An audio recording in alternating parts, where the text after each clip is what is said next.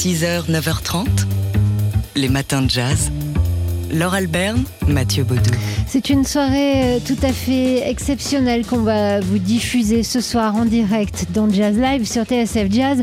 Mais si on vous en parle, et si vous êtes à Paris, c'est pour que vous y alliez parce que c'est une euh, soirée qui a une vocation humanitaire. Oui, une soirée euh, concert en hommage à l'Ukraine et aux Ukrainiens. Ça se passe à l'Écuge, l'espace culturel universitaire juif d'Europe à Paris, qui participe donc à cet effort de solidarité avec les réfugiés ukrainiens, avec un concert tout à fait exceptionnel et un, line-up donc euh, qui comprend euh, Olga Melchenko, Gauthier Gary, Diego Humbert, Thomas Enko ou encore euh, Sarah Lazarus et Hugo Lippi. Fabien Marcos, Dan Nicolas, Steve Williams. Il y aura aussi d'autres surprises. Ce sont des musiciens euh, qui se connaissent pour la plupart d'entre eux, qui vont jouer parfois ensemble pour la première fois.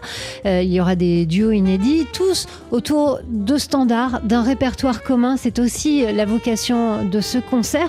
Un concert qui a été imaginé, organisé par le saxophoniste Dmitri Bayevski et le pianiste Olivier Huttman, qu'on écoute tout de suite sur TSF Jazz euh, nous expliquer pourquoi euh, très spontanément les musiciens à qui ils ont proposé de participer se sont engagés. Ça tient aussi à l'origine de cette musique-là euh, et au contexte social dans lequel cette musique s'est développée. Les musiciens de jazz sont en général assez concernés par les événements politiques et les injustices, donc ça paraissait tout à fait censé euh, d'avoir cette démarche. Voilà, Olivier Huttman qui sera aussi sur scène hein, avec Mitri Bayevski et tous les musiciens donc euh, dont on vient de vous citer et notamment euh, celle qu'on entend ici sous notre voix, la saxophoniste Olga Almechenko. C'est donc ce soir à l'Écuge, l'espace culturel universitaire juif d'Europe à Paris. Si vous êtes à Paris, vous n'avez aucune excuse pour ne pas assister à ce concert et si vous n'êtes pas à Paris, ce sera la seule excuse à accepter. Vous pouvez toujours l'écouter euh, en direct. Ce sera dans Jazz Live sur TSF Jazz. 6h, 9h30, les matins de jazz. Laure Alberne, Mathieu Baudou. Alors ça y est, on a trouvé le morceau, le morceau à vous diffuser. C'était pas facile. Hein. Euh, de l'émission Studio Grand Boulevard qu'on vous a proposé hier, une émission qui est aussi en concert. oui, c'est notre émission mensuelle en live dans le studio de TSF Jazz, un, concert à la maison avec euh, hier soir donc euh, le trio du contrebassiste Jean-Philippe Viret, trio Viret. Euh, plus, puisqu'il y a deux batteurs euh, dans ce, dans ce trio. En fait, qui sont les, deux batteurs historiques du trio que Jean-Philippe Viré a, créé à la fin des années 90 avec Édouard Ferlet au piano et avec Antoine Banville à la batterie. Donc ensuite, Antoine Banville, au, bout de quelques années, a abandonné cette aventure pour se lancer dans d'autres projets. Et à ce moment-là, euh, c'est Fabrice Moreau qui est arrivé. les deux sont réunis sur un album qui fête l'anniversaire de ce trio magnifique avec qui donc on a passé une heure hier. Alors ça n'a pas été facile donc de trouver en extrait à vous diffuser ce matin, d'autant que c'était hum, un concert plutôt nocturne et que le matin on n'est pas tout à fait dans la même énergie. Alors on a opté pour la facilité. Voici le premier morceau, celui qui a ouvert cette session live, qui était aussi retransmise en direct sur Facebook. Alors vous pouvez aller voir les images sur notre page, page Facebook. En attendant, on vous laisse savourer.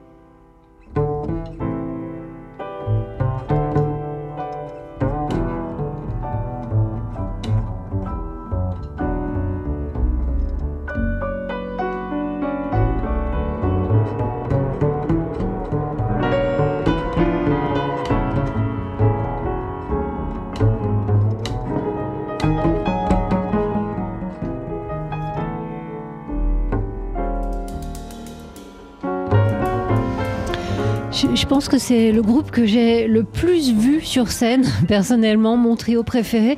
Et en plus là, c'était un trio plus, donc le trio du contrebassiste Jean-Philippe Viré avec Édouard Ferlet au piano et avec ses deux batteurs historiques, Antoine Banville et Fabrice Moreau, qui étaient donc tous les quatre euh, dans le studio de TSF Jazz hier pour une émission mensuelle qui était la dernière de cette saison. Studio Grand Boulevard, ce principe du concert euh, emporté, du concert chez vous. on vous reproposera bien sûr la saison prochaine. En attendant, vous pouvez euh, revivre ce concert euh, avec l'image sur notre page Facebook ou avec le son sur nos podcasts. Et puis je vous donne aussi les, dates des prochains concerts de ce magnifique trio plus. Ils seront à Marciac pour le festival le 6 août et, et à la rentrée à Paris les 22 et 23 septembre. Ce sera au 360 Music Factory Commencez à le noter sur votre agenda. Faites un save the date, comme on dit en bon français. Et puis nous, évidemment, on vous le rappellera. 6h, 9h30, les matins de jazz. Laure Alberne, Mathieu Baudou. J'ai pas d'idée préconçue à chaque fois. Mmh. Tout ce qu'il faut, c'est une petite étincelle. Une étincelle après les étoiles. C'est le dessinateur Blutch qu'on écoutait ici qui expose et qui s'expose, qui expose ses émotions à la Galerie Valois à Paris. Blutch, un nom que les amateurs de bande dessinée euh, connaissent, euh, connaissent bien, mais là c'est ses dessins personnels euh, qui, s'inspirent de, sa, de sa propre vie, qu'il expose donc à, la Galerie Valois jusqu'au 23 juillet prochain, une expo titrée Dessin Mishmash, un mélange de dessins. Blutch qui tente donc de s'affranchir de la technique et du dessin de bande dessinée. Et euh, surtout, pas de l'expliquer.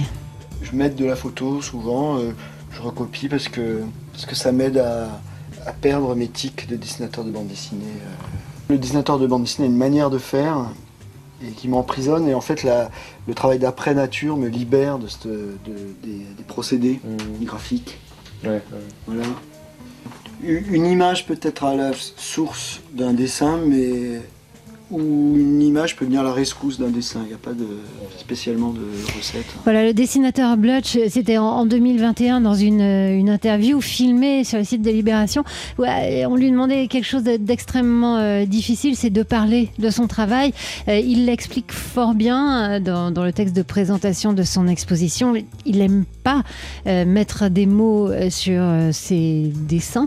Et c'est d'ailleurs bien pour ça qu'il dessine, pour ne pas avoir besoin de, mettre des mots, d'exprimer ses émotions euh, en mots. Un journal émotionnel, c'est comme ça qui présente euh, cette exposition. Alors c'est très très beau. De plus en plus, effectivement, Blutch s'affranchit de l'univers de la bande dessinée, devient un véritable euh, peintre, même si ce sont des, dessins, un peintre du, monde et de son monde intérieur qui est bien souvent tourmenté. Il y a de la musique aussi en permanence dans l'univers de Blutch qui est plus ou moins visible. Hein. On sait que Blutch est, jazz fan. Hein. Il avait euh, euh, travaillé, notamment collaboré au, magazine, euh, avec le magazine Jazzman. D'ailleurs, ses dessins pour Jazzman avaient fait l'objet d'un livre Total Jazz paru il y a quelques années. Blutch, donc, qui s'expose à la galerie Valois à Paris jusqu'au 23 juillet dans une expo intitulée Dessins Mishmash. Alors, ça commence demain et ce soir, c'est le vernissage. Vous pouvez y aller de notre part. Les matins de jazz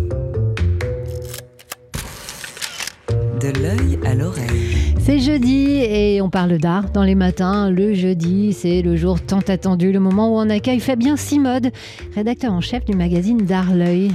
C'est une stèle égyptienne, un monument de granit rose d'un mètre 66 de haut sur 82 de large du XIIIe siècle avant notre ère. Cette stèle est presque entièrement recouverte de hiéroglyphes. Elle promulgue un décret royal protégeant un certain Raya, grand prêtre du temple d'Osiris. Alors ce décret a été dicté par l'un des pharaons les plus célèbres qui lui a donné son nom aujourd'hui, stèle de Toutankhamon. Alors pour l'égyptologue Marc Gabol, cette stèle est importante car elle améliore nos connaissances. Elle nous fournit la date la plus récente connue à ce jour du règne de Toutankhamon est remarquablement conservée, elle pourrait aussi nous aider à mieux comprendre le travail des artisans égyptiens. Oui, mais voilà, cette stèle de Toutankhamon se retrouve aujourd'hui au centre d'une enquête internationale portant sur un trafic d'antiquités. Oui, la stèle a été acquise par le musée du Louvre à Abu Dhabi en 2016 pour quelques millions d'euros sur la recommandation de France Muséum, l'agence française qui accompagne le musée émirati dans la constitution de sa collection. Or, il apparaît aujourd'hui que cette stèle serait sortie illégalement d'Égypte dans les années 2010. Ce n'est pas la seule pièce suspectée d'avoir été volée lors de fouilles illégales. Hein. Six œuvres sont concernées pour le seul Louvre Abu Dhabi. Plusieurs figures du marché de l'art parisien, marchands, experts, sont dans le collimateur. Même l'ancien président directeur du Louvre Paris a été mis en examen. La justice reproche à ce dernier de n'avoir pas été assez vigilant lors de l'examen des certificats de provenance des œuvres. Car si la stèle et les autres pièces euh, concernées sont bien originales et majeures, je le rappelle, les documents qui les accompagnent, eux, seraient faux. Toutes les pièces auraient été soi-disant vendues dans les années 30 par un antiquaire égyptien. Problème, l'antiquaire a bien existé, mais il était trop petit pour avoir pu disposer de pièces de cette importance. Alors, euh, l'enquête euh, en cours n'est pas terminée loin de là. Hein. Non, elle ne fait même peut-être que commencer, puisqu'elle a commencé en 2019 à New York avec la restitution à l'Égypte par le Metropolitan Museum d'un sarcophage acquis auprès d'un marchand parisien. Et, elle se poursuit toujours à New York où cinq nouvelles antiquités viennent tout juste d'être saisies par la justice. Alors pour l'anecdote, hein, alors ce réseau tombe aujourd'hui après avoir été dénoncé par les trafiquants égyptiens eux-mêmes. Et oui, ils n'auraient pas été payés par les resellers et se seraient donc vengés ainsi. Comme on dit, tel est prix qui croyait prendre. Fabien Simode du magazine d'Arleuil. Fabien, on vous retrouve dans une demi-heure pour d'autres nouvelles du monde de l'art. Et si on ouvrait l'œil pour parler d'art? Les matins de jazz? De l'œil à l'oreille notre chanteur de l'été aussi, Fabien Simode, rédacteur en chef du magazine D'Arleuil. Alors Fabien, vous nous donnez quelques nouvelles du monde de l'art et nous parler d'une restauration qui fait polémique en République tchèque. Et oui, je vais, vous la lire en do majeur. Tiens, elle concerne l'horloge astronomique de Prague, l'une des attractions de la ville qui attire chaque année plusieurs centaines de milliers euh, de curieux. Alors créée en 1410 par l'horloger du roi, cette horloge donne l'heure, bien sûr, mais aussi la position du soleil et celle de la lune. Dans son cadran inférieur, euh, un calendrier peint au 19e siècle donne même le sein du jour. Les originaux de ce calendrier ont été restaurés en 2018 et transférés au musée de la ville. À la place, c'est une copie qui a été installée sur la façade de l'hôtel de ville. Jusque-là, tout est normal, me direz-vous. Sauf que le copiste a pris beaucoup, beaucoup, mais alors beaucoup de liberté sur les couleurs et les personnages. Pitre, euh, pire, pardon, le peintre, Pitre, du coup, a cru pertinent de remplacer les visages des personnages peints au 19e siècle par ceux de ses amis. Et eh oui, ce qui n'est pas du goût de tout le monde c'est là qu'on regrette de faire de la radio et pas de la télé parce qu'on voudrait bien avoir des images. Elle est en France maintenant, une bourse qui récompense les projets de recherche qui portent sur l'art africain-américain. Elle est décernée par l'Institut national d'histoire de l'art et la Villa Albertine qui est une résidence française, vous le savez, aux États-Unis. C'est la bourse Beaufort de Delaney du nom du peintre afro-américain qui est né en 1901 dans le Tennessee et mort en 1979. La, bourse a été décernée samedi dernier. C'était lors du Festival de l'histoire de l'art euh, euh, à Paul Aimé William. Ce candidat au doctorat euh, d'histoire de l'art mène une recherche actuellement sur James Amor Porter, un historien de l'art, enseignant et artiste afro-américain. Alors ce, dernier est surtout euh, James Amor Porter, connu pour avoir établi le domaine de l'histoire de l'art afro-américain dont il est l'un des pionniers. Je précise que le lauréat de la bourse empoche 20 000 dollars, de quoi faire avancer la recherche. Voilà, il doit en plus dépenser cette bourse-là dans l'année à venir. J'ai quelques petites idées pour lui s'il en veut. Euh, sinon, Fabien, on part. Euh, Allez voir. Enfin, on part, on reste très, pour nous. Très passionnante, belle exposition euh, de, j'allais dire de la saison. Ça s'appelle le Théâtre des émotions. C'est au musée Marmottan-Monet à Paris, dans le 16e arrondissement.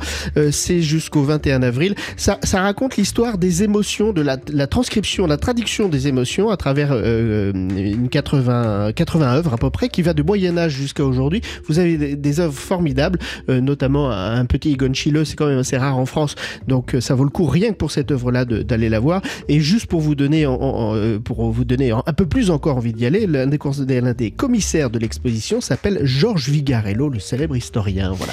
Et en plus, c'est un très très joli musée, hein, le, musée La scénographie est à tomber par terre, vraiment. Euh, des infos supplémentaires dans euh, le dernier numéro de l'œil avec une une, Fabien, euh, ce mois-ci. Oui, sur sur sur Autodix. Autodix, exactement.